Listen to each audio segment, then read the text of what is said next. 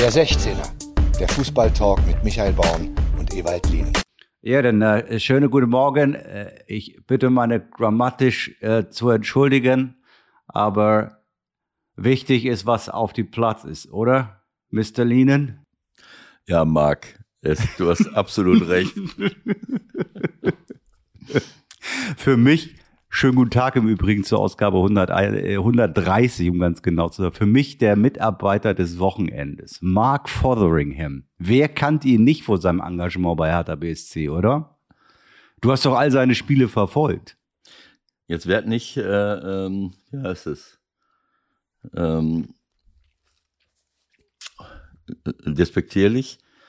Äh, ich habe auch zum ersten Mal sein Statement äh, nach dem Spiel äh, gehört und äh, fand das äh, überragend. Aber sag du mal deinen, deinen Eindruck. Das, äh das war sensationell. Also mir, mir gefällt's einfach, dass eigentlich mal wieder einer richtig schön klassisch aus dem Fußball kommt. Also auf die Frage war ja ungefähr so, ja, ähm, wie waren Sie denn mit dem 4-1-4-1-System heute zufrieden? Oh, äh, haben wir 4-1-4-1 gespielt. Tak Taktik ist mir eigentlich egal. Darum geht's mir. ja, es ist, äh, es ist einfach toll. Du hast, äh, du hast völlig recht. Natürlich ist das extrem, wenn er, äh, natürlich kokettiert er jetzt ein bisschen damit, er wird schon wissen, was 4-1-4-1 ist, aber äh, das, äh, das Entscheidende ist, äh, wahrscheinlich, dass ihn das wirklich nicht äh, primär interessiert. Und äh, das ist eigentlich der richtige Ansatz. Ne, dieses, äh, ich weiß ganz genau, was du meinst, ne, wie wir uns da in den letzten Jahren immer mehr und immer mehr mit all diesen Detailfragen, mit der Taktik, mit hin und her und vorn zurück. Äh, dabei sind die entscheidenden Dinge genau das, was er anspricht und was auch jeder Hertha-Spieler gesagt hat. Der Typ ist Wahnsinn, ne, wie er uns gepusht hat im Training, im, im, im Spiel und ähm, natürlich reicht es nicht, dass da jemand steht, der, der dich einfach nur pusht, aber es reicht auch nicht, dass da jemand steht, der über Taktik alles weiß und über Menschen nichts. Und die und, und, und der, der über die grundlegenden Dinge des Menschseins und eine Gruppe zu führen oder oder eine Mannschaft auf den Platz zu schicken auch nicht viel weiß, denn äh, ich, ich erinnere mich, dass ich, äh, das habe ich auch in einem englischen Buch gelesen das, ich hatte, ich habe ja damals in den 90er Jahren, als ich als Trainer anfing, vor allen Dingen aus England ganz viele Sachen besorgt und hatte, ich weiß nicht, ob ich das jetzt hier hinten noch sehe, ähm, hatte ein, ein super, ähm, äh, ein super Buch über Trainingseinheiten ähm, der englischen Nationalmannschaft und ähm, und auch darin wurde das dann äh,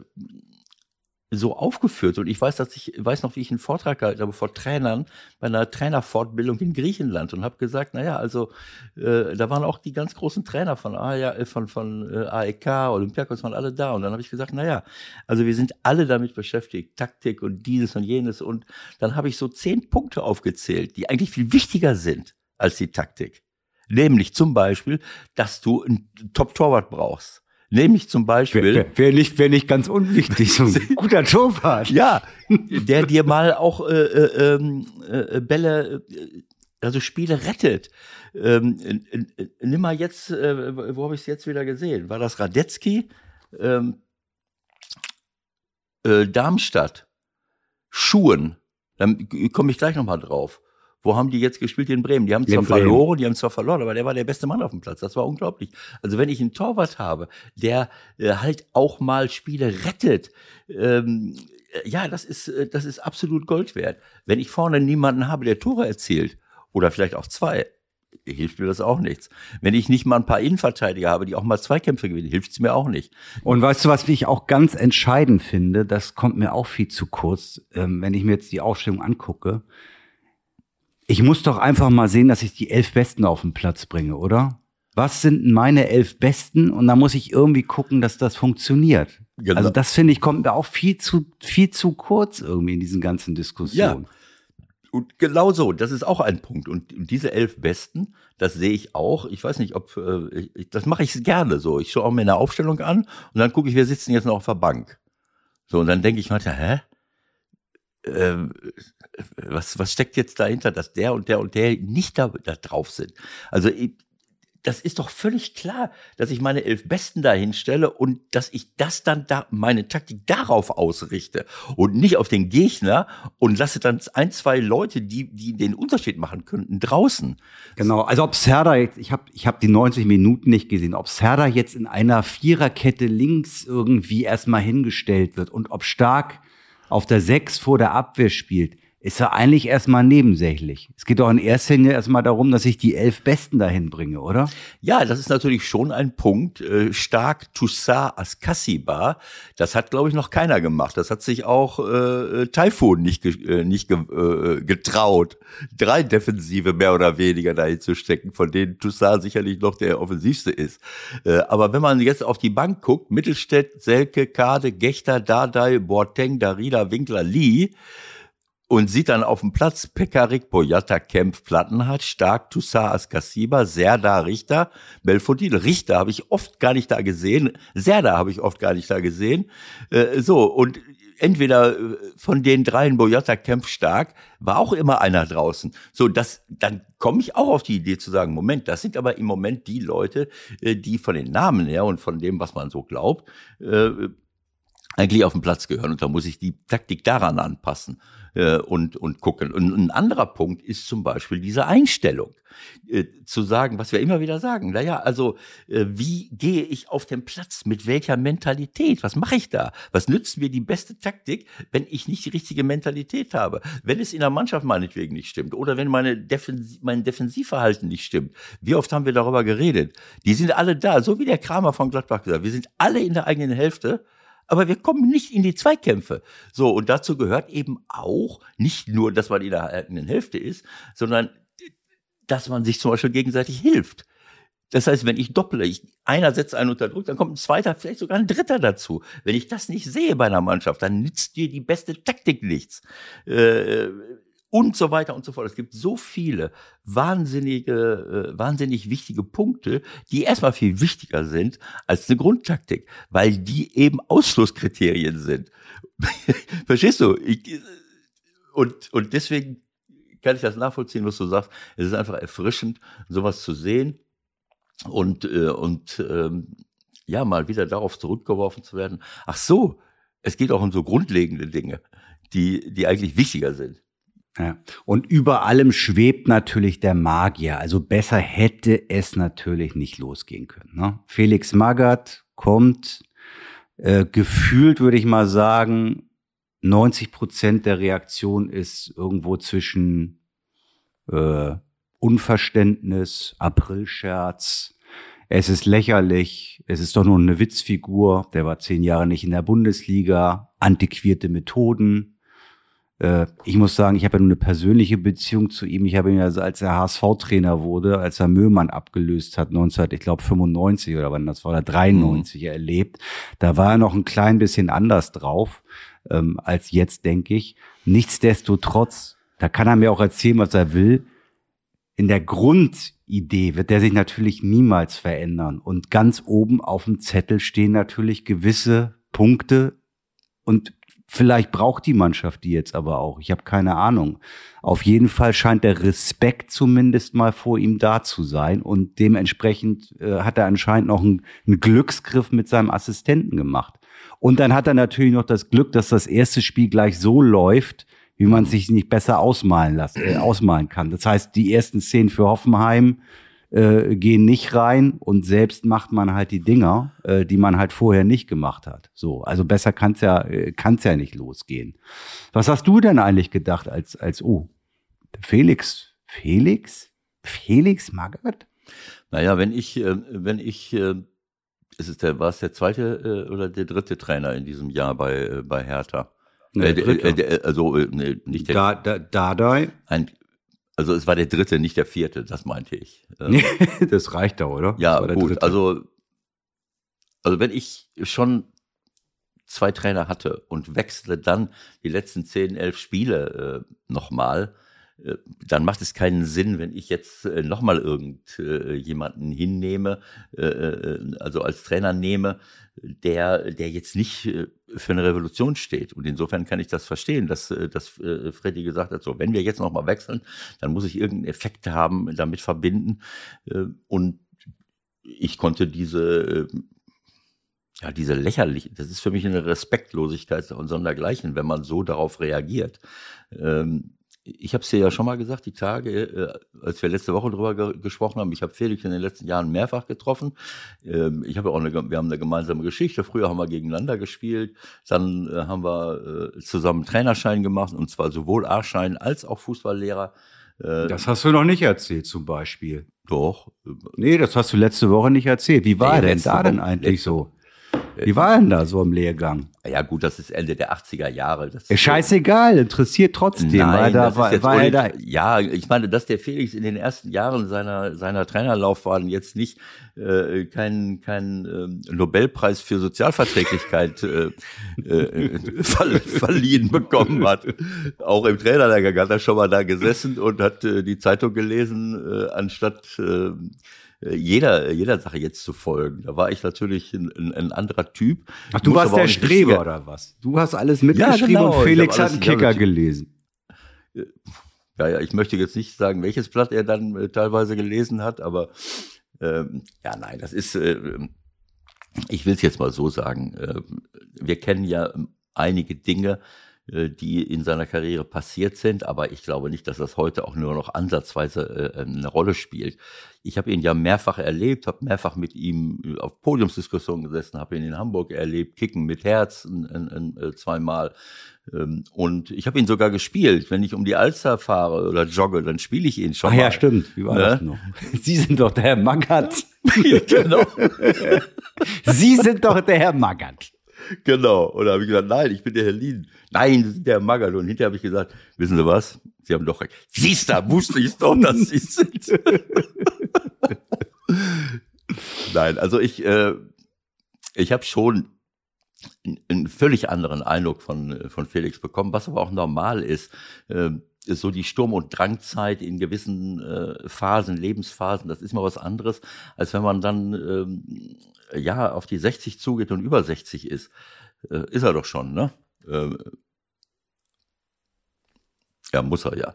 Ich meine, ich bin ja auch schon bald 70, da muss er ja auch über 60 sein. Also wie dem auch sei, ich fand äh, diese Gespräche, die ich mit ihm hatte, wesentlich besser und äh, diese Fokussierung auf die Dinge, die ich für richtig, ich denke mal an unser Gespräch mit Christoph Daum und, und mit manchen anderen Trainern, das, da unterscheidet er sich nicht von diesen grundlegenden Einsichten, um was es im Fußball eigentlich geht. Und ich kann, das, was dann da kolportiert wird, das ist ja immer so. Ich meine, welches Bild haben sich die Menschen von mir gemacht? Weil die Journalie teilweise Dinge geschrieben Journalie, jetzt kommt dieses Wort wieder. Ja, weil, ja, aber äh, die das geschrieben haben, waren keine ernstzunehmenden Journalisten. Das ist Journalie, die sich irgendwas ausdenken, irgendeinen Scheiß schreiben, um ein Bild zu produzieren, um dich zu diskreditieren und eine verkürzte Darstellung. Dass das natürlich nicht in, in jedem äh, Medium passiert, sondern eher in bestimmten Medien, ist auch klar. So, und so war es bei mir der Zettel und so ist beim, äh, bei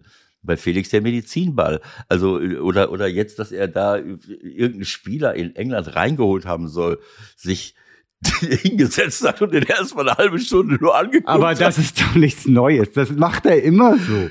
Das ist doch Das Quatsch. macht er 100 Prozent. Das weiß ich 100 Prozent. Was denn?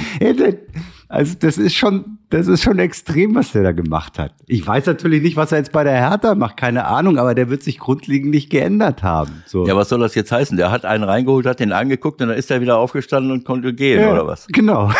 Nur hat er in seinem, ja. hat in seinem Tee rumgerührt. Hä? Willst du, willst du mal spielen? Hä?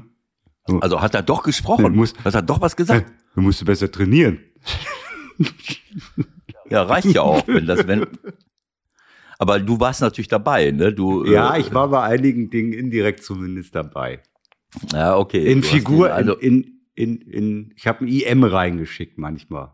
Aber ich meine, das ist, du hast natürlich recht, das ist alles 100 Jahre her. Vielleicht ist er auch völlig anders mittlerweile. Das letzte Mal gesprochen habe ich mit ihm, ähm, als er bei unseren äh, Freunden, Kollegen vom Phrasenmäher war. Kennst du diesen Podcast? Der Phrasenmäher. Ja, habe ich schon mal gehört. Ist das? Ähm das ist der böse, böse Springer-Konzern. ja, vom, von der Bildzeitung. Genau, genau. Und mhm. da war Felix sensationell. Und danach habe ich ihn angerufen, habe gesagt, das fand ich super. Mhm. Und ähm, natürlich werden wir ihn auch jetzt irgendwann anrufen. Aber das verschießen wir natürlich jetzt nicht nach einem Spiel. Außerdem muss der Mann ja erstmal wieder gesund werden mit seiner Corona-Infizierung, äh, muss ein bisschen Tee trinken. Und wenn ein paar Wochen ins Land gegangen sind, dann werden wir natürlich, da, da bin ich jetzt mal sicher, werden wir mal mit ihm telefonieren. Und da hat er ja. auch wieder, äh, nichtsdestotrotz, den alten Eindruck mir immer noch vermittelt, dass er im Grunde seines Herzens natürlich diese ganzen Basisdinge äh, immer noch oben auf dem Zettel stehen hat. Und das ist ja auch nichts Schlimmes. Ich meine, letztendlich ja, führt es da, halt dazu, was da jetzt gerade passiert ist. Ja, wie der Name schon sagt, Basis. genau.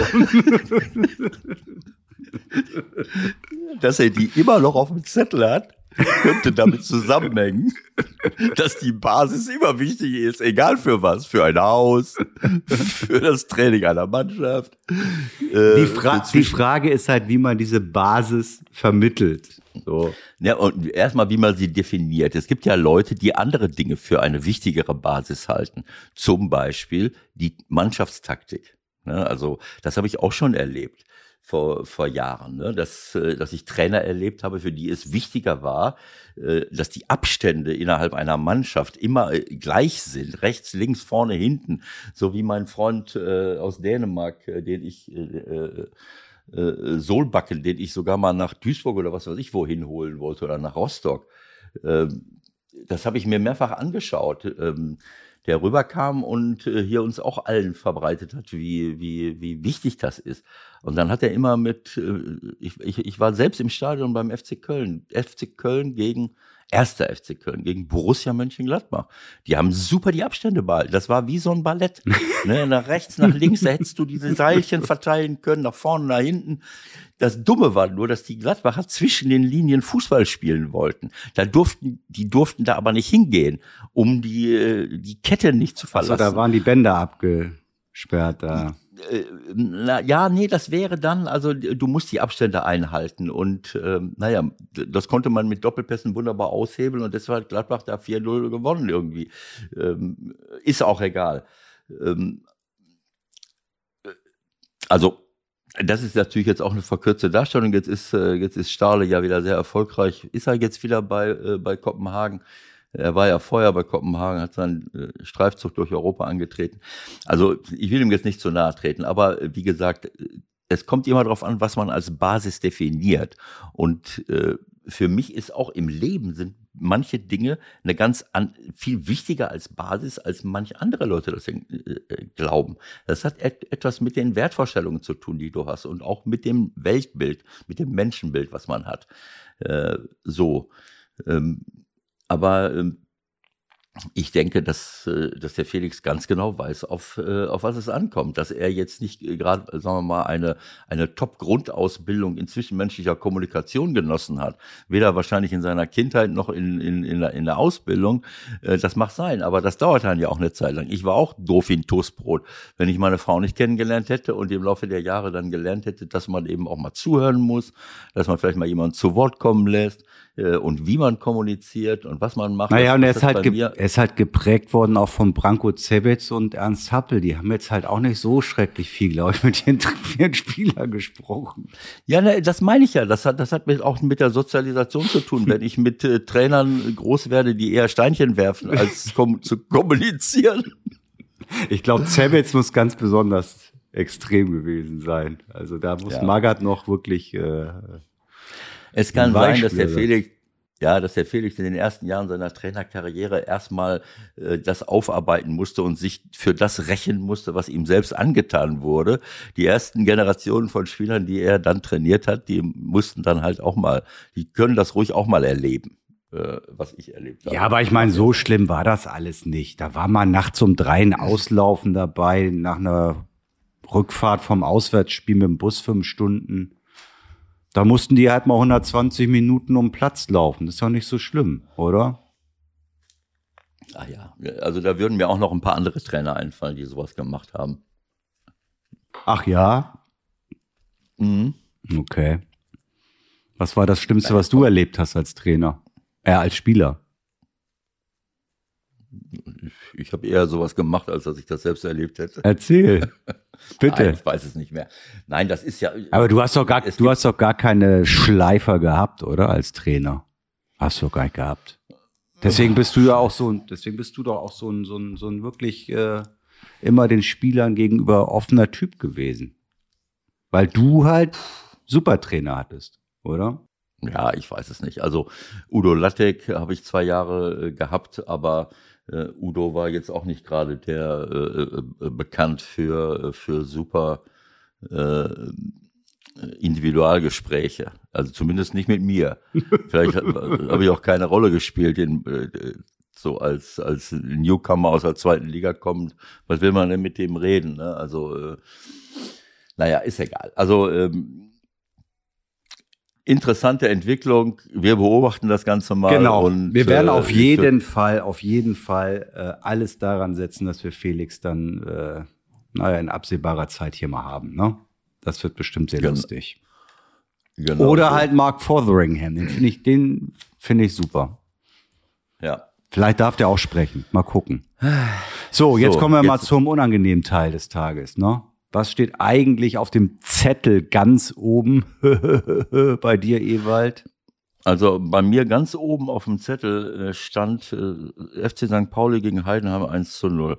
Danach kommt aber direkt, weil ich bin ja dann nach Hause noch gefahren am letzten Freitag, VfL Bochum Ja, gegen Borussia Mönchengladbach. richtig. So, So. Da sind wir schon wieder da, Ah. wo wir eigentlich nicht sein wollten. Ne? Ja, genau. Wir haben uns ja schon ein bisschen die Köpfe heiß geredet. Hast du deine Position nochmal überdacht? Möchtest du hier ein offizielles Statement äh, nochmal abgeben? Bist du mittlerweile vielleicht doch der Meinung, dass auch Vereine verantwortlich sind für Dinge, die im Stadion passieren? Oder bleibst du bei der These, was kann der arme VfL Bochum dafür, dass einer was auch immer wir oder wie auch immer wir ihn bezeichnen, Bierbecher schmeißt. Also ich äh, bleibe bei meiner. Ich sag gleich, was ich von der ganzen Angelegenheit halte. Das ist ja nun völlig. Äh, äh, oder sagen wir es mal andersrum. Das muss als erstes gesagt werden. Wenn jemand im Stadion sitzt und ich habe das nochmal. Äh, diese Videos kann man sich ja anschauen. Äh, und wenn du dann siehst, aus drei, vier Meter Entfernung, das ist so ein bisschen erhöht, äh, einen vollen Bierbecher, äh, wenn du den von weiter weg wirfst, dann wird das Bier ja unterwegs äh, ähm, äh, den Becher verlassen haben. Und dann ist das auch nicht mehr so ein, äh, so ein Impact. Ähm, aber wenn ich das so aus drei, vier Meter Entfernung, so habe ich das wahrgenommen, äh, irgendwie gezielt jemandem an den Kopf werfe, äh, das ist Körperverletzung. Und ähm, ja, also ich kann mir nicht vorstellen, dass die Leute nicht wissen im Stadion, wer das war. Es scheint ja jetzt so zu sein, dass, also es gibt jetzt Berichte, dass derjenige wohl alles noch im Konjunktiv ermittelt worden ist. So. Ja, gut. Also das ist schon mal das Erste, dass man, ähm, äh, es ist kriminell. Man darf es natürlich auch nicht äh, äh, übertreiben in der, äh, in der Beurteilung. Also ein, ein, ein Plastikbecher an den Kopf zu werfen, ist was anderes als ein Golfball. Ähm, äh, oder, oder viele andere Dinge. Naja, gut, so wie du es gerade eben gesagt hast, möchte ich auch gerne noch einen Satz zu sagen. Also erstens, was ja besonders perfide ist, du stehst da ja als äh, Schiedsrichterassistent und rechnest im Normalfall Ja, nicht damit, ne? Das wollte ich damit ja, hin- das ist, nein, das nein. ist einfach, das ist einfach, das kann sich ja jeder vorstellen. Irgendwie, du stehst irgendwie an der Ampel oder am, am, am, keine Ahnung. Egal wo du stehst, du rennst dich da mit und kriegst aus kürzester Distanz so einen harten, das ist einfach ein harter Ja. Gegenstand. Ja, in ist den Nacken klar. Also ich- ne? Ja, völlig klar. Ich wollte nicht, äh, das war jetzt falsch angefangen, ähm, äh, weil ich eine Sache noch im Hinterkopf habe, die ich dann auch loswerden möchte. Aber es ist völlig klar, dass es ein absolutes Unding ist. Es ist Körperverletzung, es ist ein Angriff auf, äh, auf eine andere Person. Äh, und du hast völlig recht, es ist egal. Äh, Ich meine, mit dem Golfball kann ich natürlich äh, noch was ganz anderes äh, hervorrufen als, als damit. Dann wäre er nicht so normal wieder aufgestanden. Ich wollte nur darauf hinweisen, dass man es nicht überhöhen darf, weil es jetzt vor aller, vor aller Augen ist. Es ist eine, eine Körperverletzung, was für mich äh, und es ist äh, völlig nachzuvollziehen, dass man, äh, ich habe erst gesagt immer, das habe ich oft gesagt, also wenn im Stadion etwas passiert, dann reagieren wir extrem ähm, ähm, und, und, und, und machen sippenhaft irgendwo. Ne? Äh, Wobei bei Schiedsrichtern sehe ich es nochmal ein bisschen anders. Ne? Das ist, ähm, das ist etwas, ein Schiedsrichter steht da direkt völlig hilflos, wehrlos, direkt vor den, äh, vor den Fans. Und wenn der nicht die Garantie hat, dass er, egal wie er pfeift, was er pfeift, was er tut, ähm, unversehrt äh, rauskommt, äh, dann ist das ein absolutes Unding und dann können wir das nicht durchziehen. Ich, ich erinnere an Szenen in anderen Ländern, in Südamerika und wo auch immer, äh, wo es auch schon mal sein kann, dass du, dass du erschossen wirst. Und wir sollten aufpassen, äh, dass wir, dass wir nicht solche, dass Grenzen einfach nicht fallen. Ne, das ist für mich eine absolute Grenze, die da überschritten wird. Und ich habe im ersten Moment gedacht, naja, wieso muss ich das ganze Spiel abbrechen? Mittlerweile weiß ich viel mehr. Das ist nicht das erste Mal, dass beim VfL Bochum Sachen aufs Spielfeld fliegen. Äh, ich habe mit einigen Leuten gesprochen, die öfters dort sind. In, und nicht nur dort, sondern auch in anderen Stadien. Äh, ob, auch bei Borussia Dortmund, wenn du da vor der Wand stehst, äh, bei Bochum, das ist nicht zum allerersten Mal ähm, es gibt eine Werbung von, ähm, von Lucia. Genau, die äh, haben sie, am, die haben sie am, am, am Morgen des Spiels über ihre Social-Media-Kanäle veröffentlicht.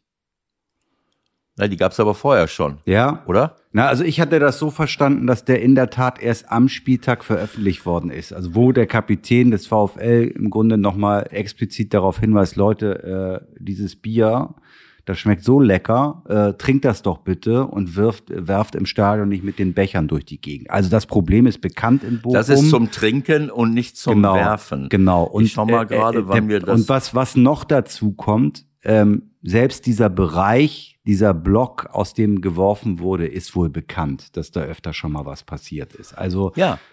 Und auch der, auch der Linienrichter selber hat gesagt, ich bin das halbe Spiel über von hinten angegangen worden mit irgendwelchen Sachen. Dann fliegt dieses, dann fliegt jenes daneben und so weiter und so fort. Auch das ist etwas, was ich, da bin ich als Verein verantwortlich. Wenn ich das sehe, dass sowas die ganze Zeit passiert, dann setze ich ja ein, äh, ich setze einen Standard. Das ist so wie, äh, wie im Training, wenn ich als Trainer da draußen stehe und meine Jungs beschmeißen sich mit Wattebäuschen und ich greife nicht ein. Oder äh, ich äh, äh, kann mir angucken, wie die sich gegenseitig äh, die Knochen polieren und ich greife nicht ein. Setze ich damit einen Standard. So, beim einen, beim ersten Mal äh, brauche ich mich nicht wundern, wenn ich beim nächsten Spiel nicht in die Nähe des Balles komme und beim zweiten Mal muss ich mich nicht wundern, wenn irgendeiner meiner entsprechend äh, vorbelasteten Spieler irgendjemandem die Knochen brechen. So, und wenn ich im Stadion zulasse, dass ein Block wenn es jetzt so war. Äh, aber das habe ich wirklich von verschiedenen Seiten gehört. Und, und auch der Linienrichter hat es bestätigt. Permanent und nicht nur in dem Spiel, sondern auch in anderen Spielen. Aktiv ist, wirft, beleidigt, meinetwegen auch spuckt äh, und so weiter und so fort. Dann muss ich mich nicht wundern, dass irgendwann einer äh, so ein Ding in die Hand nimmt und das dem Sheriff vor den Kopf wirft. So, das ist dann, dann muss ich sagen, ich bin als Verein mitverantwortlich für eine Entwicklung. Ich habe immer gesagt, ich kann es nicht nachvollziehen, dass ich als Verein verantwortlich gemacht werde für die Taten von Einzelnen. Und diese Dinge, darüber rege ich mich schon seit lange Jahren auf. Wenn sich irgendeine Fangruppe von irgendeiner Stadt A äh, in die Stadt B begibt und, äh, und die, die, den, den Speisewagen der Deutschen Bahn äh, demoliert, meinetwegen, oder irgendwelche Leute attackiert, dann kann ich nicht den Verein, zu dem die Hemden gehören, dafür bestrafen. Das ist einfach nur lächerlich. Auch das ist äh, über Jahre hinweg beim DFB passiert. Jetzt glaube ich nicht mehr, weil irgendwo äh, muss es mal gut sein. Ne? Dann, dann ziehe ich mir dem nächsten Hemd äh, von, von irgendeinem Club an, überfallene Bank. Äh, ich habe das dann oft, äh, oft gesagt.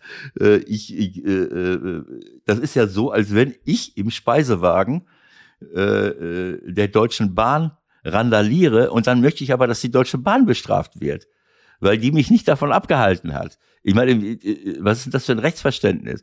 Wir sind manchmal im, im Fußball, denke ich, äh, wir haben sie nicht mehr alle. Oder der DFB mit, mit seinem äh, Wahn zur eigenen Gerichtsbarkeit äh, setzt alles außer Kraft. Das ist ja, ist ja lächerlich. Ich gucke noch mal eben, irgendwie habe ich das Gefühl, dass diese, dieser Werbe, dieses Werbeding, zum ersten Mal weitergeleitet. Also das Am wurde, Freitag. ich bin, ich bin ziemlich sicher, dass es an dem Tag des Spiels irgendwie veröffentlicht Ja, worden ist. Das ist ja jetzt aber ja, auch am egal. Tag des Spiels. Ja, Moment. Das Spiel war aber Abend. abends. Aha. So, jetzt sehe ich hier, mir ist das weitergeleitet worden am Freitag. So, das steht ja aber im Hellen da.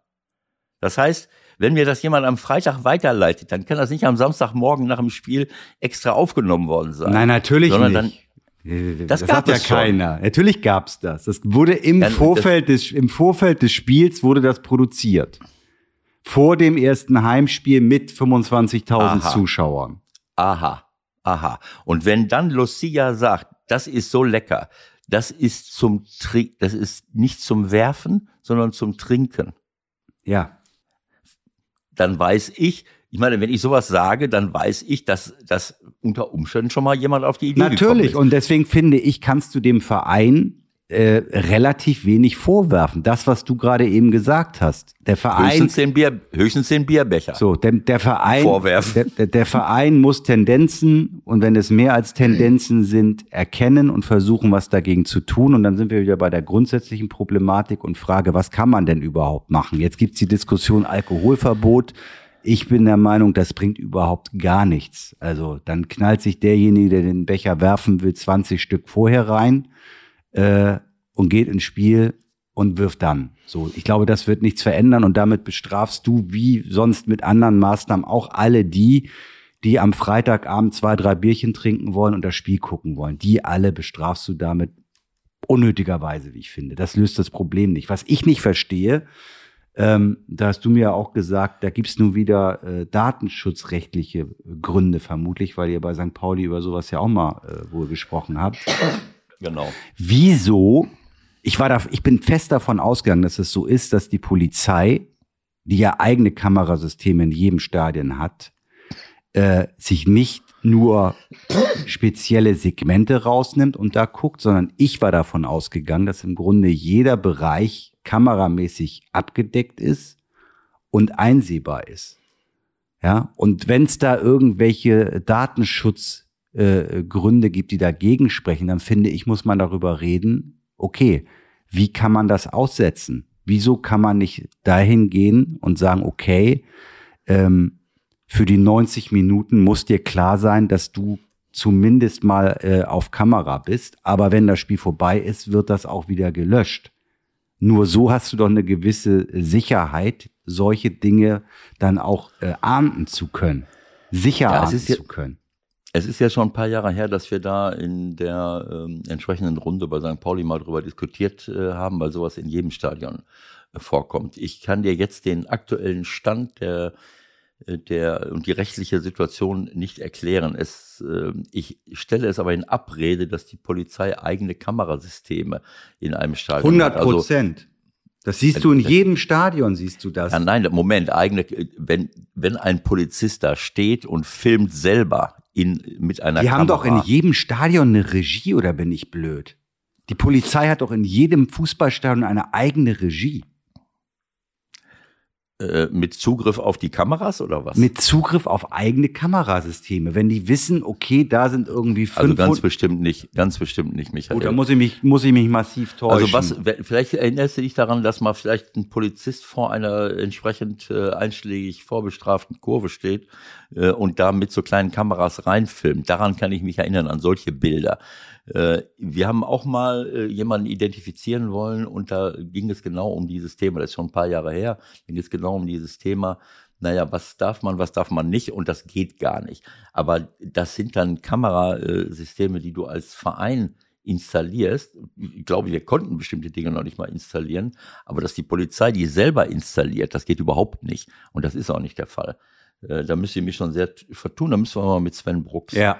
Äh, äh, von, von, von unserem Club reden, kann ich mich sicherlich nochmal schlau machen, aber ähm, das ist nicht, äh, nicht ganz so einfach. Aber ähm, naja, also ich, ich denke einfach, dass, äh, dass wir da hinkommen müssen. Die, Ver die Verantwortung der Vereine, klar, das ist der eine Punkt, aber auch die, ähm, die Bestrafung von Tätern. Also wenn ich als Verein Standards setze und jeder weiß, Moment mal, das lassen wir nicht zu, Und da muss ich sofort eingreifen, wenn ich das sehe, dass aus einer bestimmten Gegend immer irgendwas passiert und immer irgendetwas äh, in Szene gesetzt wird. Muss ich reagieren, muss ich eingreifen und zwar so schnell als möglich, bevor sich irgendwelche Verhaltensweisen verfestigt haben und es dann irgendwann mal zum Exzess kommt. Das ist A. B muss ich aber auch darauf achten, äh, dass ich diese Leute da rausziehe, wenn es irgendwie möglich ist. Und dazu ist es auch wichtig, dass man mithilft. Also wenn ich mich dann, wenn ich dann dazu beitrage, dass sich solche äh, geisteskranken Experten äh, in der äh, in der Masse verstecken können und ich rechts und links sage, äh, das ist mir doch jetzt egal.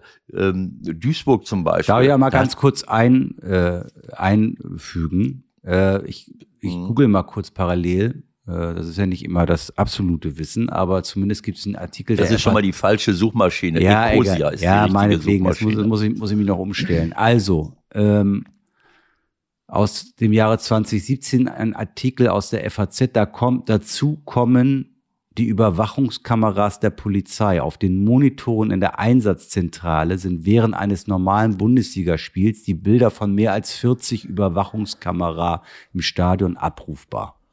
In Frankfurt oder wo? Das kann ich dir jetzt nicht sagen, um welches Spiel es jetzt gerade geht. Äh, oder in Südamerika, in Mexiko vielleicht? Nein, es geht um die Fußball-Bundesliga. Es geht um. Ja, ich meine, da muss doch dann stehen, wovon, wovon die reden. Es geht also, um die, es geht um die grundsätzliche Ausrüstung der Polizei in einem Fußballstadion während eines Bundesligaspiels. Wie viele Kameras sind für die Sky im Einsatz, wie viele für andere Sender? Und dann geht's hier auch um Überwachungskameras der Polizei auf den Monitoren der Einsatzzentrale sind während eines normalen Bundesligaspiels die Bilder von mehr als 40 Überwachungskameras im Stadion abrufbar. Also da müssen wir noch mal ran. Ja. Also ich, wir könnten jetzt Sven Brooks mal aus der kalten Hose anrufen, aber. Äh, ja, ruft den mal aus der kalten Hose an. Erklär mal kurz, wer Herr Brooks ist. Das ist der Sicherheitsbeauftragte des FC St. Pauli. Wenn ja, ich Sven, Sven hat bei, äh, ist äh, der Mister äh, St. Pauli, der schon vor 25 Jahren da rumgelaufen ist. Der hat schon alles gemacht. Fanladen. Mittlerweile ist er für alles im Stadion verantwortlich. Ich versuche mal, ihn zum Anruf hinzuzufügen. Wo beginnt das jetzt hier? Hallo? Sven Brooks, Ewald Lienen hier. Sven? Moin, ja, grüß dich. Moin. Ja. Hast, du, hast du zwei Minuten Zeit? Ja, alles gut. Hier ist Michael Born. Moin, grüß dich. Ähm, wir sitzen hier gerade live im Podcast sozusagen. Kannst du mich auch verstehen? Ja. Nur, dass du dich nicht wunderst. Wir sind uns, glaube ich, zuletzt ungefähr so vor 18 Jahren am Millantor mal über den Weg gelaufen. Dein Name ist mir natürlich noch bekannt. Wir haben hier gerade eine kleine Streiterei es geht um das Thema äh, Polizeiüberwachungskameras im Stadion. Und jetzt also ich muss kurz erklären, Sven, entschuldige bitte. Das ist jetzt aus einfach so, während uns, wir nehmen unseren Podcast auf und streiten uns über die Geschichte da in Bochum, was möglich ist. Und Michael behauptet, es gibt Einsatzkameras äh, von der Polizei, die in einem Einsatzzentrum abrufbar sind und dann kann man die Leute identifizieren. Und dann habe ich gesagt, das kann Sven Brooks wissen und deswegen entschuldige diesen Überfall, dass wir dich einfach so anrufen, aber kannst du uns dabei weiterhelfen bei dieser Geschichte? Ja, also ähm, da muss man technische und rechtliche Möglichkeiten auseinanderhalten. Es gibt natürlich Kamerasysteme, die nehmen permanent auf und überwachen permanent und sind so äh, digital aufgestellt, dass ich so eine Auflösung habe, dass ich in jedem Fleck des Stadions jeden Menschen identifizieren kann und auch rückwirkend, weil andauernd aufgenommen wird, sagen kann, ach guck mal, da haben wir jetzt den Becherwerfer im Film und klar äh, ausgeleuchtet. Das gibt es, äh, ist natürlich sehr teuer. Und um der Frage zuvorzukommen, wir haben ein solches System nicht, auch und äh, gerade deshalb, weil es in Hamburg rechtlich nicht zulässig ist. Ähm, bei uns im Stadion wäre es halt so, die äh, Kameraüberwachung obliegt einzig und allein der Polizei während des Spiels aus rechtlichen Gründen, so ist das dann auch geschaltet. Und die bestimmen dann auch, welche Kamera auf welchen Teilbereich des Stadions äh, gerichtet werden. Das sind meistens die Blöcke mit den Pennkurven, also klar, auswärts klar. Heim. Und äh, Deshalb war auch zum Beispiel damals der Becherwurf bei uns gegen Schalke nicht von einer Kamera überwacht.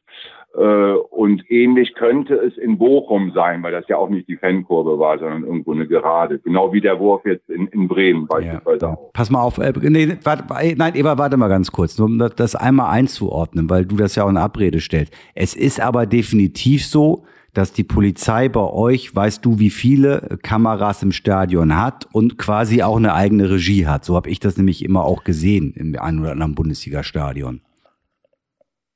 Äh, genau, also ich weiß jetzt aus dem Kopf nicht genau, wie viele wir bei uns im Stadion haben. 20 Kameras oder so, also mal als Hausnummer. Mhm. Ähm, Aber das sind doch da, nicht die Kameras, die die Polizei installiert hat, oder? Natürlich, die haben eigene Kameras.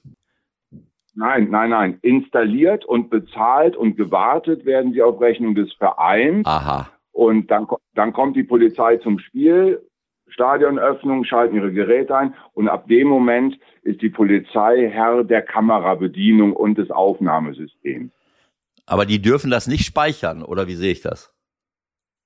Äh, die dürfen dann speichern, wenn da Straftaten zu verfolgen sind. Dann ziehen die sich die Daten auch auf einen Stick und nehmen die mit aus unserem Stadion, aus dem Serverraum und äh, werten diese Daten dann äh, aus, ob dann da Beweise zu finden sind für irgendeine Straftat oder. Naja gut, aber äh, ich erinnere mich an unsere Diskussion damals, da hatten wir kein Bildmaterial vorliegen, weil das nicht, äh, weil man das nicht wahrgenommen hat, dass irgendjemand was gemacht hat.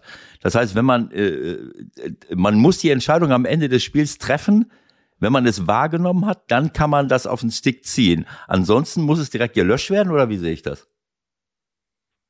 Ähm, erstmal muss die Polizei ja während des Spiels die Entscheidung treffen, wir drücken jetzt auf den Aufnahmeknopf. Also die Kameras laufen immer, die, die okay. gucken und das kommt auf den Bildschirm in dieser mhm. Zentrale. Ach, guck mal, der macht das, der pupelt in der Nase und der macht dieses. Dann wird es aber ja noch immer nicht aufgenommen. Das heißt, da gibt es dann rechtliche Vorgaben für, für die Polizei. Du darfst nur auf Aufnahme drücken, wenn keine Ahnung, wie die Formulierung ist, berechtigte Annahmen bestehen, ja. dass dort gleich mhm. eine Straftat passiert. Ähm, und das wird äh, im Allgemeinen nicht bei Fällen außerhalb der Fankurve gemacht. Das heißt, äh, mhm. Bierbecherwürfe von der Haupttribüne, wie bei uns gegen Schalke oder irgendwo Gegenraden oder so, werden mit an Sicherheit grenzender Wahrscheinlichkeit nicht aufgenommen werden von der mhm. Aber wäre es nicht, wäre es nicht, jetzt rein technisch zumindest bin ich sicher, wäre es möglich, dass du im Grunde das war halt mein, meine Idee, dass du als Zuschauer ja im Grunde wissen müsstest, pass auf, egal was ich hier in diesem Stadion mache, sobald ich den rechtsfreien, äh, rechtsfreien Raum sozusagen äh, oder sobald ich äh, eine Straftat, sagen wir mal, begehe, äh, bin ich sozusagen möglicherweise, und das möglicherweise muss man dann vielleicht streichen, bin ich irgendwo gesichtet worden. Das könnte doch zumindest dafür, dazu führen, dass von 100, die vermeintlich werfen wollen, dann vielleicht nur noch 10 werfen. Ja, also da müsste man doch im Grunde nur alle alle Tribünen in irgendeiner Form mit einer Kamera ausstatten, die die ganze Zeit zumindest theoretisch laufen könnte. Du weißt es ja einfach ja, vorher nicht. Ja, die Kamera läuft ja, äh, Michael. Ja, aber nicht auf aber allen Plätzen. Du musst ja dafür sorgen, dass im Grunde alle Plätze irgendwo äh, sichtbar sind. Das ist ja der ja, Punkt. Das, ist, das kann kein Mensch bezahlen, außer Bayern München wahrscheinlich, Sven, richtig? Genau, es, es gibt Kamerasysteme. Mal als Beispiel, bei uns auf der Haupttribüne wäre eine Kamera, die nimmt die komplette Gegengraden auf mit 13.000 Besuchern. Ja, ja. Ähm, und dann gibt es Systeme, die sind, haben so eine feine Auflösung, dass ich selbst im Nachhinein, also die nimmt dann fortwährend auf. Und dann habe ich da einen Becherwurf aus Reihe 32 dann kann ich so weit zurückspulen und den Typen auch so nah ranzoomen, dass er identifizierbar ist. Mhm. Aber so ein Kamerasystem ist unabhängig jetzt von den rechtlichen Voraus ja, äh, ja. Vorgaben in Hamburg, sind natürlich schweineteuer und für unseren Verein so nicht bezahlbar.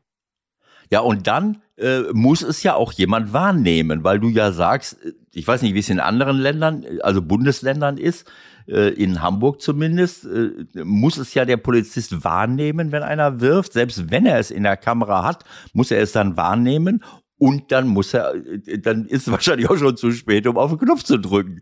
Denn in dem Moment, wo du es nur wahrgenommen hast, hast du es aber nicht aufgenommen. Was hast du dann für einen Beweis? Genau, das ist, deswegen haben wir also ich kann mich jetzt in all den Jahrzehnten auch nicht daran erinnern, dass wir bei uns im Stadion mal allein aufgrund der Videotechnik jemanden überführt haben. Wüsste ich jetzt nicht. Also Selbstgeschichten, Selbstgeschichten, die, die im, im Pyro-Bereich ablaufen, ist ja klar. Also der erste Pyro wird gezündet, dann kommen irgendwelche Flaggen oder was auch immer. Und dann spätestens dann wird die Polizei auf den Knopf gedrückt haben. Also so einfach wird's ja sein, oder? Genau, man kann sicherlich davon ausgehen, dass die Polizei, ich sag mal so, zu Spielbeginn sowohl den Gästeblock als auch die Südkurve aufnimmt, ja, weil ja. dann die Gefahr eher ist, dass dort zumindest im Bereich Pyrotechnik was passiert. Oder wir erinnern uns an das Dresden-Spiel mit dem Sturm des Sitzplatzbereiches. Da bahnt sich was an, da wird schon kräftig am Zaun gerüttelt, da schaukelt sich was hoch, die ersten Becher fliegen, dann drücken die da bestimmt auch schon auf Aufnahme. Aber der klassische Bierbecherwurf aus dem Nichts, nur wegen einer falschen Schiedsrichterentscheidung, ist zumindest in Hamburg ist dann eher unwahrscheinlich, dass da jemand auf Aufnahme gedrückt hat für die Haupttribüne oder die Gegenfahrt. Also wenn wir jetzt nicht, wenn die nicht schon vorher in, in sensiblen Bereichen auf den Aufnahmeknopf Knopf drücken, um dann anschließend, wenn nichts passiert ist, das auch wieder zu löschen, dann hast du ja gar keine Handhabe. Ich meine, in dem Moment, wo es passiert ist und du drückst dann am Knopf, ist, bist du eh zu spät. Ähm, Richtig. Äh, so, ja. aber wie weißt du, wie das in anderen Bundesländern gehandhabt werden darf? Ganz, ganz unterschiedlich von bis. Ich kenne Kollegen, die haben. Äh, die haben die Hoheit über die Kameras. Dann gibt's welche, die äh, teilen sich das mit der Polizei, also sowohl Verein als Veranstalter als auch Polizei, sehen die Bilder und drücken auf Aufnahme, wie sie wollen. Und naja, in Hamburg ist es halt sehr restriktiv. Ähm, sprich, bei uns darf es nur die Polizei. Jetzt haben wir ja in Bochum den Fall, ähm, dass das offensichtlich schon seit ewigen Zeiten so ist, dass aus einer bestimmten Ecke dauernd was auf den Platz geschmissen wird. Äh, ich, streite mich auch immer mit Michael darüber, ähm, welche Verantwortung hat denn jetzt ein Verein? Würdest du da mit mir mitgehen, wenn, wenn man sagt, man hat als Verein dann eine Verantwortung, wenn solche Dinge dauernd passieren, man es aber nicht entsprechend äh, sanktioniert oder nicht dagegen vorgeht und damit auch irgendwelche Standards setzt? Denn ich habe wirklich mit einigen Leuten gesprochen, gerade jetzt in Bochum, das wird aber auch, in, das ist aber auch mir bestätigt worden in anderen Stadien, wo man das einfach zulässt, dass immer mal wieder was geworfen wird, was auf dem Spielfeld, äh, aufs Spielfeld fliegt, Beleidigungen sowieso, vielleicht auch mal spucken und so weiter und so fort. Damit setzt man ja einen Standard, äh, der dann irgendwann mal dazu führt, dass es eskaliert, so wie jetzt in Bochum. Denn das ist nicht keine Überraschung jetzt. Und der Linienrichter in Bochum hat ja auch gesagt, ich finde das ganze Spiel über äh, hat es hinter mir gebrodelt und, mhm. und es passiert etwas. Würdest du da mit mir mitgehen? Ähm, ja, weil, weil, so. darf ich mal eben, äh, also weil ich immer sage, wie kann ich denn als Verein für das, die Tat eines Einzelnen verantwortlich sein? Natürlich nicht, aber in diesem, auf indirektem Wege doch schon, oder nicht? Auf, auf beiden Wegen, weil im, wie heißt es beim DFB-Sportgericht immer so schön, die verschuldensunabhängige Haftung, die ist ja auch gerade wieder äh, vom Gericht bestätigt worden in dieser Causa Jena. Das heißt, äh, verschuldensunabhängige. Haftung. Genau, das heißt, äh, in, in der DFB-Sportgerichtsbarkeit äh, ist der Verein grundsätzlich dafür verantwortlich, was die Fans im Stadion machen. Auch wenn du nachweisen kannst, ich habe die zehnmal kontrolliert, wir haben Kameras, wir haben alles Mögliche gemacht. Selbst der DFB-Spielbeobachter sagt, es gibt hier an den organisatorischen Rahmenbedingungen nichts auszusetzen. Dann kommt der Becherwurf oder die Pyrotechnik oder was auch immer. Dann mhm. bist du als Verein verantwortlich und kriegst dann Strafe, Platzsperre, was auch immer. Das, das ist äh, rechtlich so die, der Rahmen, in dem uns im Fußball in Deutschland bewegt. Auch wenn ich jetzt, äh, wenn meine Fans jetzt den äh, Speisewagen der Deutschen Bundesbahn demolieren, irgendwie auf einer Auswärtsfahrt? Nein, äh, äh, da äh, kann man sich über die Frage einer moralischen Verantwortung äh, streiten, aber das wäre kein Thema für die DFB-Sportgerichtsbarkeit. Das ist nur ähm, im Stadion. Hat es das nicht schon mal gegeben? Also ich glaube, dass sie das jetzt abgeschafft haben, aber ich kann mich daran erinnern, dass ich mich wahnsinnig aufgeregt habe, dass irgendwelche Fans von Fortuna Düsseldorf keine Ahnung, nach Paderborn gefahren sind und da randaliert haben und dann ist Fortuna Düsseldorf damals seinerzeit bestraft worden. Kannst du dich an sowas erinnern? Hm, Nein, also nicht im Zuge von irgendwas im Bahnhof oder auf dem, auf dem Weg oder so. Nee, mhm. nur im, im Zusammenhang mit, mit dem Stadion. Okay. Okay, super, Sven. Das war, das war wirklich prima, dass wir dich da mal reinholen konnten. Hast du ähm, für dich, wo du dich ja im Grunde täglich mit solchen Dingen beschäftigst, irgendeinen Ansatz, eine Idee, wie wir das zumindest eindämmen könnten, dass sowas passiert? Oder bist du auch ratlos wie viele andere? Ähm, ratlos nicht, aber ein bisschen hin und her gerissen. Einerseits natürlich jobbedingt äh, der Wunsch, Strafen auch ähm, auf den äh, abzuwälzen, der auch der tatsächliche Verursacher ist. Das würde mhm. natürlich das Wort geben einer grenzenlosen und umfassenden Videoüberwachung mit mhm. diesen hochauflösenden Systemen. Ja. Aber andererseits bleibt dann natürlich ein, ein schlechter Nachgeschmack im Sinne von 1984 totale Überwachung. Und ich weiß genau, da oben sitzt jetzt einer in der Überwachungskabine und guckt mir zu, wie ich mir in der Nase popel. Das ist so ein ungutes Gefühl. Ja. Ähm, und auch äh, fanseitig nicht durchzusetzen. Das ist ja auch bekannt, dass gerade unsere Fans sich vehement gegen solche Dinge wehren. Der Verein ist immer so ein bisschen der Gearschte in der Mitte. Eigentlich will man keine grenzenlose Überwachung. Andererseits hat man im Wiederholungsfall Strafen im sechsstelligen Bereich und Platzsperren und, und, und, die dem Verein richtig wehtun, nur weil irgendein ein Klapskali da äh, Blödsinn baut. Das ist ein ganz schwieriges Feld. Ja. Ist es denn äh, rechtlich zulässig, dass gewaltbereite Innenverteidiger und Sechser das ganze Spiel über mit Kameras verfolgt werden und, und, wir, das, und wir das im Fernsehen, Fernsehen zeigen, und wir das im Fernsehen zeigen können und die Leute nachträglich dann noch verurteilt werden können. Das ähm, ist in der Tat eine spannende Frage, die auch schon an manchen Tresen mal diskutiert worden ist, weil äh, es gibt ja durchaus Fälle auch auf dem Platz, wo man von einer Körperverletzung reden kann. Eben. Ähm, damals der Meier ne, in Duisburg, als der umgefallen ist, der Trainer mit der Kopfnuss oder, oder, oder. Es gibt ja öfter mal so Dinge, wo man sagen kann, dafür, für diese Tat, hat ein Fan schon drei Jahre Stadionverbot bekommen. Weißt du, so eine kleine Ohrfeige oder ja, sowas. Also das ist ja, ja, ja. Da kriegt der Fan drei Jahre Stadionverbot, aber im Spieler-Trainer-Bereich äh, wird das nie so verfolgt. Ist eher so ein, so ein Witz am Tresen, aber durchaus eine rechtlich äh, interessante Frage. Ja, äh, ich meine, du weißt, mit wem du gerade sprichst. Ich habe damals ein Verfahren angestrengt äh, bei der Staatsanwaltschaft Bremen, um ein gewisses Verhalten äh, als äh, von, von Amts wegen strafwürdig zu äh, äh, und ich glaube, dass das bis heute eigentlich nicht der Fall ist. Ne? Wenn jemand äh, wirklich Körperverletzung auf dem Fußballplatz begeht, ist das bis heute, weiß ich nicht, ich kann mich nicht dran erinnern, äh, ne, wenn jemand in jemanden hineinfliegt und äh, dem die Knochen poliert oder die Gesundheit äh, riskiert, dass er davon bedroht sein kann, äh, irgendwie äh, bestraft zu werden. Und du hast völlig recht. Ähm, da habe ich jetzt noch gar nicht dran gedacht. Die, das ist ein krasses Missverhältnis zu dem, was, äh, ähm, wenn Fans so etwas machen und es ist dokumentiert, dann schlagen wir mit der vollen Härte des äh, der Möglichkeiten zu, sofern es äh, dann wirklich, was heißt die volle Härte, ist natürlich auch Quatsch, aber Gut. Also ich sage nochmal ganz herzlichen Dank für deine Zeit. Das war jetzt wirklich erhellend. Das kam wirklich einfach mal so äh, in unserem Gespräch und wir haben Glück gehabt, dass du erreichbar warst. Das war klasse und ähm, ja, vielen Dank dafür.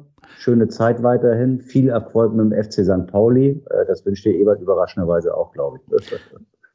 Äh, äh, Sven, tut mir, also soll nicht böse sein, dass ich dich jetzt so überfallen habe. Wir dürfen das, äh, wir dürfen das verwenden und in unserem Podcast senden, richtig? Äh, sollte möglich sein, wenn ich jetzt keinen Blödsinn erzählt habe, aber eigentlich müsste das so Nein, du, ja, nein, nein. Wenn das alles Sozialfall, wenn das alles rechtlich abgesichert ist, alles gut. Äh, Sven. Nein, das hat uns wirklich geholfen, um die Situation mal ein bisschen klarer zu machen. Und das ist natürlich auch schräg, äh, so wie viele andere Dinge in unserem föderalen System, dass das in jedem Bundesland anders geregelt ist. Ne? Das ist doch auch komisch irgendwie, oder? Das ist total komisch und ist auch eine gewisse Ungerechtigkeit, weil ja. äh, der Verein, der selbst seine Videokameras bedienen kann und aufnehmen darf, ohne solche strenge Einschränkungen wie in Hamburg, mhm. der kann natürlich auch eine Strafe weitergeben und du bekommst ja beim DFB Sportgericht schon einen Nachlass, wenn du überhaupt einen Täter ermittelt hast. Wir beim FC St. Pauli können aufgrund der genannten Voraussetzungen ja gar keinen Täter identifizieren. Mhm. Äh, mhm. bekommen also die volle DFB-Strafe, während der Verein im anderen Bundesland sagt, guck mal, ich habe ihn, da ist der Peter Müller, der hat den Becher geworfen, zack, geht die Strafe um die Hälfte runter oder so. Das ist schon ein bisschen ungerecht, natürlich. Sehr gut. Äh, also wenn wir schon mal dabei sind, bevor ich dich jetzt entlasse, vielleicht, eigentlich wollte ich das gleich alleine mit Michael machen, aber äh, wenn wir dich jetzt schon mal dabei haben, du musst wissen, äh, es hat nur ein paar Vorfälle in Deutschland gegeben, wo Bundesligaspiele abgebrochen worden sind wegen solcher Sachen. Und du hast es gerade gesagt, 2011 FC St. Pauli gegen Schalke 04, richtig? Ja, richtig. Wer war als Kommentator dort im Stadion anwesend für das Fernsehen? Keine Ahnung.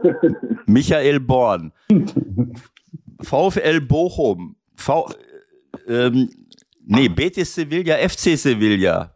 Pokalspiel in Spanien diese Saison. Abbruch, Spielabbruch. Wer hat für Dazone äh, das Spiel kommentiert?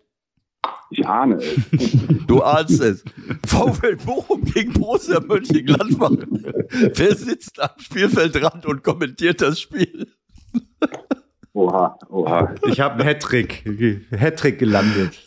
Also äh, es, äh, also für zukünftige falls wir mal in die Verlegenheit kommen, dass der Sohn äh, St. Pauli überträgt. Da müsst ihr nur aufsteigen. So, also nur für dich, du bist ja auch für die Stadionsicherheit verantwortlich. Nicht reinlassen, nicht reinlassen. Dass du vorher dich erkundigst. Ich taucht Michael Born hier auf. Da lässt, da lässt sich an der Parkplatzzufahrt irgendwas regeln. Ich komme nur noch mit dem Fahrrad. Also. Es ist auf jeden Fall so, dass die Wahrscheinlichkeit äh, für einen Spielabbruch mit der Anwesenheit von Michael Born exorbitant steigt. Und da möchte ich, das möchte ich mal zu Protokoll geben, dass ihr, dass du das im Hinterkopf behältst für zukünftige Veranstaltungen. Alles klar. Also ganz, ganz ehrlich, ich hoffe, das glaubt Eber mir zwar nicht, aber ich hoffe, dass wir uns äh, im August beruflich mal treffen können. Und dann wissen wir alle, was passiert ist. Naja, gut. Gerne. Alles klar. Bis dahin. Sven, alles Gute und danke nochmal. Ne? Ciao, ciao. Ciao, ciao. ciao. Bis dann. Danke, ciao, ciao. ciao. Wessen Einfall war das jetzt eigentlich? Deiner oder meiner? Unser gemeinsamer, ne? Unser gemeinsamer sensationeller Einfall. Wir haben es beide, wir haben beide. Ja, ja wir sind, wir sind auch investigativ das, unterwegs. Ja, absolut. Wir können links, wir können rechts, wir können aus der hohlen Hand einfach einen Verantwortlichen für den Sicherheitsbereich eines. Äh komm, wir rufen Felix jetzt an. Der sitzt doch bestimmt zu Hause. Ja, komm, mach. Nein. Nein, das heben wir uns noch auf. Hä? Hä? Ewald, grüß dich. Hä? Ja, du kannst das sehr gut nachmachen. Was willst du denn? Ja, ja, Felix, wie geht's dir denn jetzt eigentlich? Ja, wie soll's mir gehen? Wie soll's mir gehen? Ja, ich meine, bist du noch, hast du Symptome? Brauche ich nicht. Tee. Ganz, ganz aufpassen muss man immer, wenn er nachher die Silben verschluckt. Dann weiß man bei Magat jetzt, Jetzt wird's gefährlich. Also jetzt muss man sich ein ja, Stück wenn genau, wenn die wenn die Freq wenn die wenn die Wortfrequenz genau. zunimmt, ja und ne? der verschluckt dann immer die Hälfte. Herr, der verschluckt, Herr, dann dann dann wird er aggressiv, ja. ne? Herr, Herr, Herr Bonn, Herr Bonn, jetzt haben Sie mal jetzt haben Sie mal so ein Spiel erwischt. Jetzt haben Sie mal so ein Spiel erwischt, wo es so gelaufen ist, wie Sie gedacht haben. ja. Wieso ich jetzt? Sorry. Das werden wir dann, das werden wir dann an Ort und Stelle. Kannst du ja in, du kannst ihn ja imitieren und ihn, ihm dabei eine Frage stellen. Dann bin ich mal gespannt, wie Felix reagiert. Apropos Frage stellen. Wir, unsere Zeit ist um im Grunde, aber wir sind ja jetzt so Weltklasse auf Insta mittlerweile unterwegs, dass ich natürlich möchte, dass wir zum guten Schluss unserer äh, kleinen Zusammenkunft äh, noch ein paar Themen besprechen, die ähm, angerissen worden sind. Natürlich ist Bochum viel genannt worden. Und ich glaube, Bochum haben wir jetzt wirklich ausführlichst ähm, besprochen. Mhm. Aber es gibt natürlich auch noch andere Dinge, die genannt werden. Das können wir aber nur jeweils wirklich ganz kurz machen. Ja, also schlaglichtermäßig, okay? Aha. Da fällt mir zum Beispiel eins ein. Ich mache das jetzt parallel mal kurz auf dem Handy auf, kann dir aber schon mal sagen, äh, diskutiert wurde kurzfristig oder angefragt wurde ähm, die rote Karte für Giasula. wie, wie du das gesehen hast. Das war rot. rot für Helm Peter. Ah nee, das war ein anderer. Helm Klaus ist das ja. Ich schaue am Samstagabend das Spiel Werder Bremen gegen Darmstadt 98. Und äh, das war wirklich ein, ein Spiel auf Augenhöhe. Das ging rauf und runter, hin und her. Das war wirklich äh, äh, toll, muss ich sagen. Also äh, auch wenn Duxch äh, ähm, Marvin nicht dabei war bei Werder. Äh, so, und dann kommt diese Szene äh, mit, äh, mit Jürgen Jasula. Äh, äh, jetzt muss ich mal eben schauen, rote Karte, das war schon Das war 23. relativ, Minute das war relativ früh, ja. relativ früh. So, und äh, ähm, ja, es ist also, ähm, äh, das ist so, so, so ein Fall. Also, ähm, es war eine krasse rote Karte für mich. Äh, ein bisschen unglücklich, ähm, ein bisschen unglücklich, wie, wie Thorsten äh, Lieberknecht äh, sich anschließend geäußert hat. Ich kenne Thorsten ja sehr gut. Er war äh, nicht mehr zu bremsen und war dann unangemessen bei diesem Foul. Er, er hat natürlich einige, einiges Recht gehabt, sagen wir mal, einige Schiedsrichterentscheidungen in Frage zu stellen. Äh, da waren wirklich ein paar Sachen dabei, wo ich glaube Robert Schröder nicht so richtig äh, ähm, äh, nicht richtig lag. Aber gut, Aber man hat doch gesagt, wenn ich das richtig im Ohr habe, war nicht so schlimm. Äh, Was war nicht so das schlimm? V war nicht so schlimm von Giasula. Das sieht im Fernsehen auch Nein, oft nein, das- schlimmer aus, als es war. Also. Ja, dann, das habe ich ja gesagt. äh, Aber was jetzt dieses Foul angeht, muss ich ehrlich sagen, äh, äh, da liegt er komplett daneben. Da hat er sich verdribbelt und äh, das wird er auch mittlerweile eingesehen haben, denn das war ein ganz übles Foul. Äh, was ich nicht verstehen kann, ist, dass Robert Schröder fünf Meter daneben steht und sieht, wie, wie Romano Schmidt, glaube ich, den Ball wegspielt und anschließend fliegt ihm Jürgen Gas- Gasula in Kniehöhe. Vielleicht konnte er diesen Aufprall nicht sehen, dass er ihn wirklich getroffen hat und hat vielleicht gedacht, äh, aber äh, weil die, die genaue Perspektive aus seiner Sicht sieht man jetzt nicht. Äh, äh, es, ähm, äh, also die Perspektive, die es dann im Video gab, da da gab es dann keine zwei Meinungen mehr. Ähm, äh, eigentlich habe ich gedacht, das muss er jetzt gesehen haben, aber vielleicht hat er wirklich diese Berührung am Knie nicht gesehen, weil der Körper vom Romano Schmidt so halb davor war, dass er so ein bisschen schräg war. Aber wenn man das Bild gesehen hat und Thorsten hat es hinterher gesehen, äh, und dann noch zu sagen, naja, also äh, er konnte ja weiterspielen und wir haben früher auch Dritte gekriegt, da ging es ja immer weiter. Ähm, äh, das war daneben, da, sollte er sich für entschuldigen, denn das war übel. Für mich, also ich muss ganz ehrlich sagen, so etwas ist jetzt auch kein Zufall, das sind auch so gewisse Standards, die man setzt. Für mich war die Nachricht des Tages, des Abends, äh, wie der Reporter gesagt hat, jetzt weiß ich nicht mehr, wer es war, ähm, das war die erste rote Karte von Jürgen Jasula im Profifußball. Direkte rote Karte. Und dann habe ich gedacht, äh, das kann ja nur, das kann ja nur ein Versehen sein. Da müsste er irgendwas übersehen haben. weil, weil Jürgen Jasula ist der rechtmäßige Nachfolger von, äh, von, äh, äh, Heito. er. Von Heito. Wie heißt er mit Vornamen? Thomas, Thomas Heito. Thomas Heito vom, vom, vom Lieblingsverein meines Sohnes Joscha, MSV Duisburg seinerzeit. Ich glaube, der mit 18 äh, gelben Karten hat der mal einmal eine Marke gesetzt und das hat er die anderen Jahre war auch nicht viel weniger. Und äh, also das ist dann schon grenzwertig, aber so in einen in jemanden hineinzufliegen, das geht einfach nicht. Und äh, und dass der sich nicht schwer verletzt hat, ist einzig und allein der Tatsache zu verdanken, dass in dem Moment das Bein von In der Luft äh, war. Schmidt in der Luft Ja, und er hat ihn, er hat ihn nicht, muss man auch fairerweise sagen, jetzt nicht voll getroffen. Es ist so ein bisschen weggerutscht, aber trotzdem unstrittig. Er ist nicht, er hat jetzt nicht, äh, also er hat jetzt nicht durchgezogen und nochmal noch mal richtig, äh, das wäre Körperverletzung, dann hätte ich, würde ich ihn, dann würde ich ihn äh, wegen Körperverletzung verklagen. So, da sind wir Äh, wieder. aber- Da sind wir wieder. Nächstes Ja. Thema. Zwei schaffen wir noch. Also, und im Übrigen ähm, freuen wir uns, dass ihr so zahlreich uns da kontaktiert mit Fragen äh, und auch Meinungen und auch Themenanstößen. Ähm, ja, eure Meinung weitergebt. Tut das gerne auch häufiger. Sagt anderen Leuten auch, das macht äh, Sinn, das zu tun. Und ähm, dann werden wir noch ein paar mehr in der Beziehung. Bücherwurm in Bochum. Ah, okay, das haben wir schon. Ähm, dann noch ganz kurz das Thema Ah ja, die defekte Uhr. Das war natürlich auch der Hammer, ne? Die Toruhr da. Felix Zweier Tor. Tor in Mainz. Nicht ja, das ist, äh, das ist wieder ein, ein äh, ja gut, ich meine, jetzt kann man sagen, äh, ohne, ohne VAR und ohne Uhren äh, wäre niemand auf die Idee gekommen, dass das ein Tor ist.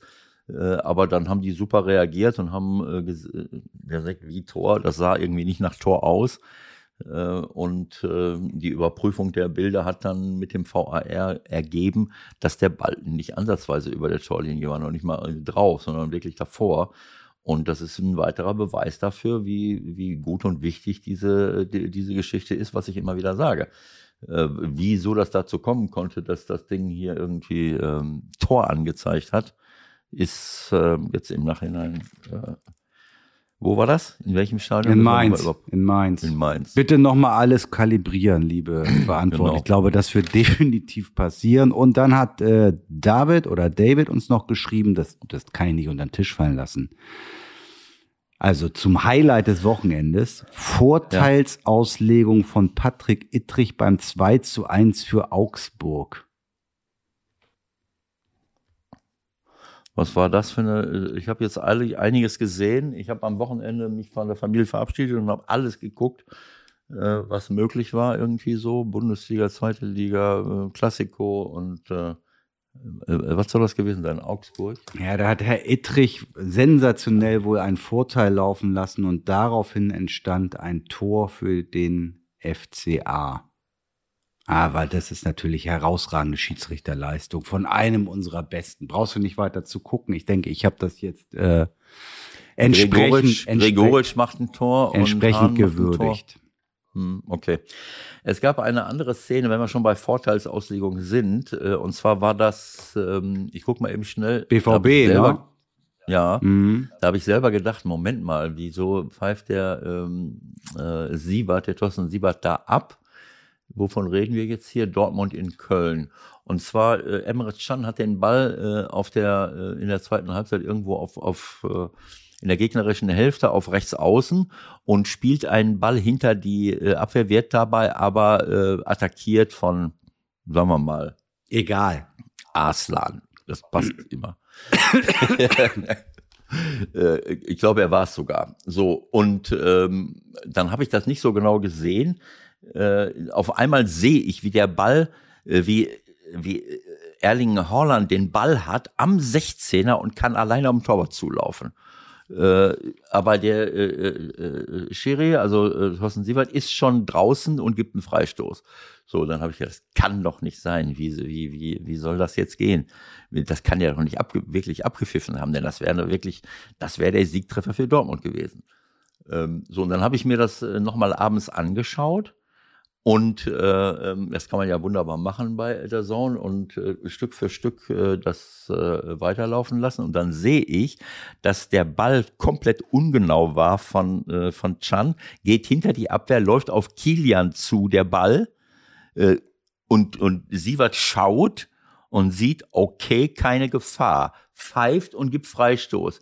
In dem Moment, äh, ich weiß nicht, ob es mit dem Pfiff zusammenhängt, schafft Kilian es nicht, den Ball zu stoppen. Der Ball rutscht ihm durch und liegt bei Erling Holland vor die Füße. Und, er, und Holland kriegt einen, äh, einen totalen Nervenzusammenbruch.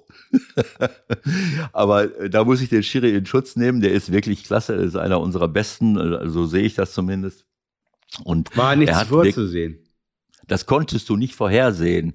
Äh, so genau konnte er jetzt Kilian nicht kennen, ob er jetzt in der Lage ist, einen diagonalen Ball zu stoppen oder abzunehmen.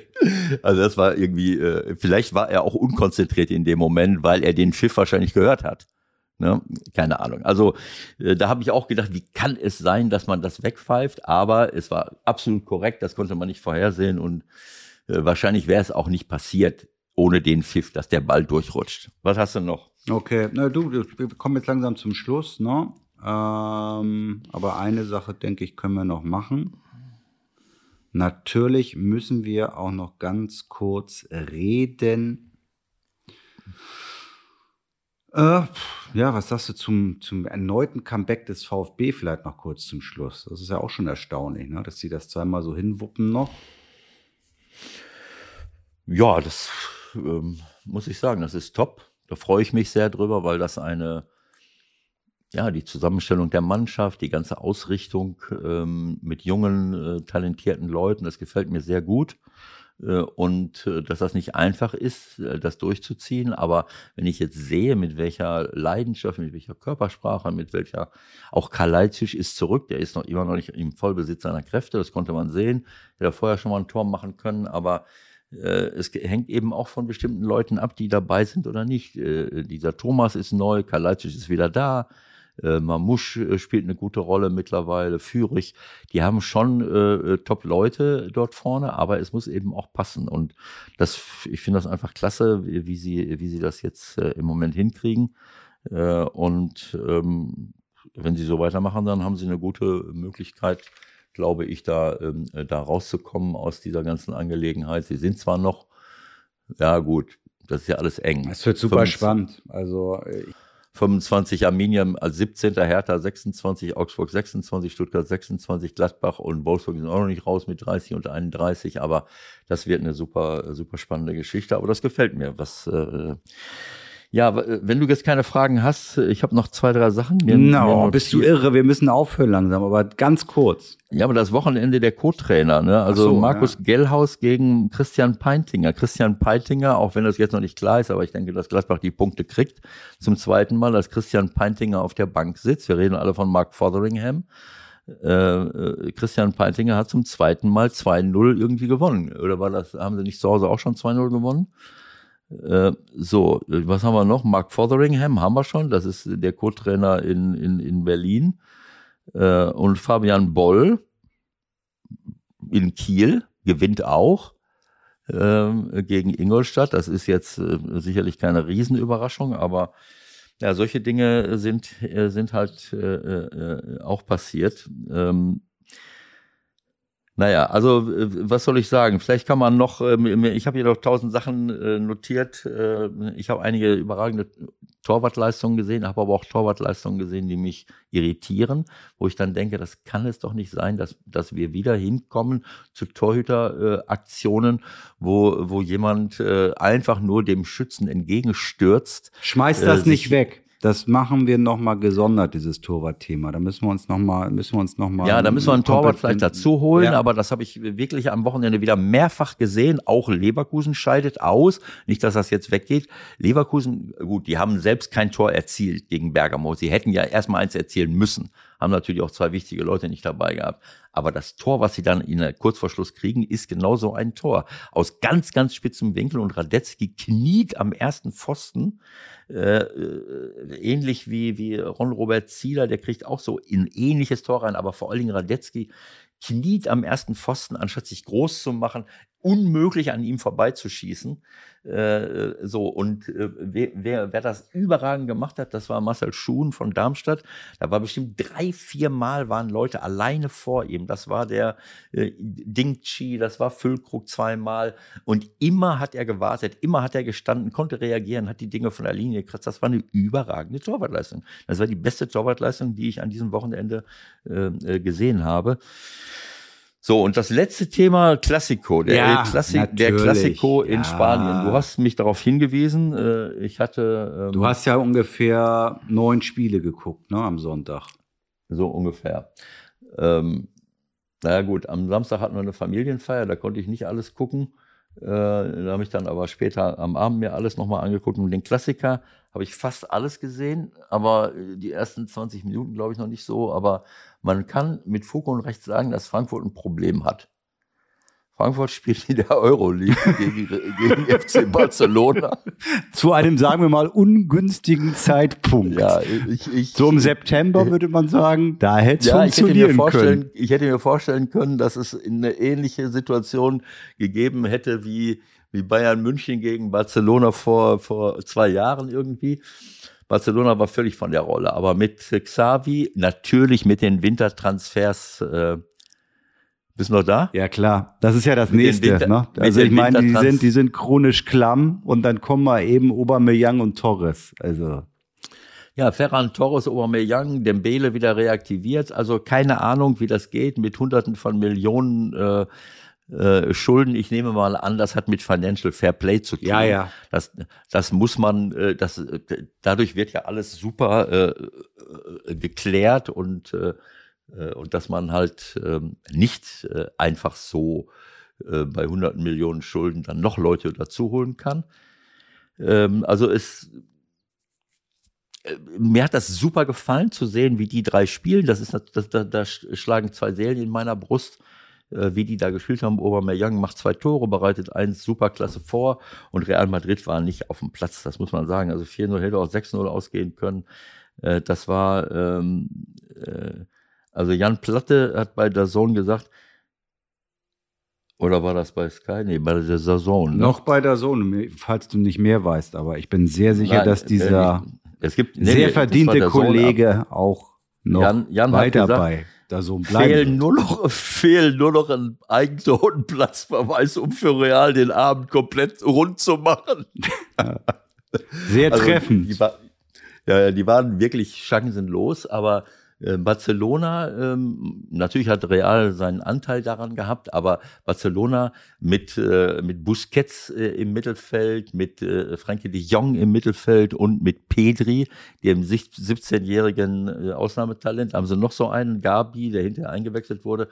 Äh, muss man immer vorsichtig sein mit diesen Leuten, aber das sieht schon mal wieder ganz anders aus und das ist, ähm, also so wie es aussieht, ist Barcelona auf dem, äh, auf dem äh, Rückweg äh, zu alter Stärke und äh, ein, richtiges ähm, Schwergewicht in Europa zu werden.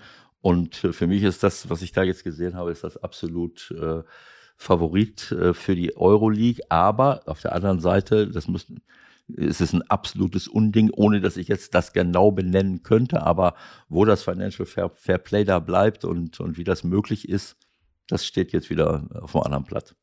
So ist es. Dass die eben, ja, okay. Gut, Leute, ich hoffe, ihr habt ein bisschen Spaß gehabt. Ich hoffe, wir konnten ein bisschen äh, Aufhellung auch bringen in Sachen äh, Stadion, Technik, was da eigentlich wie genau läuft. Und wünschen euch eine schöne Woche, mal ohne Bundesliga-Fußball am Wochenende. Macht so, das äh, Beste. ja, ja, ja, ein Einwand noch. Ja, also äh, ich habe es gerade gesehen, mein letzter Hinweis, wir haben gerade gesagt, Barcelona gegen Frankfurt und äh, Leipzig hat gegen Frankfurt gespielt. Und das möchte ich kurz mal erwähnen. Das war ein überragendes Spiel. Ähm, Frankfurt hat riesen Glück gehabt. Das ist vielleicht der Grund, warum sie gegen Barcelona spielen. Für mich haben sie ein riesen Glück gehabt gegen Betis Sevilla und haben nur gut verteidigt. Das ist wieder ein Thema, wo ich mich drüber auslassen möchte, denn diese, dieses, äh, diese Dreierkettengeschichte, das geht mir wahnsinnig auf die Nerven und ich weiß nicht, ob das, ob das wirklich zielführend ist. Fakt ist auf jeden Fall, äh, dass, ähm, dass das ein Spiel war, wo es wirklich wahnsinnig hin, hin hin und her ging. Frankfurt hätte in Führung gehen können. Manchmal war gar kein Mittelfeldspiel, aber es war auf höchstem Niveau hin und her und vor und zurück.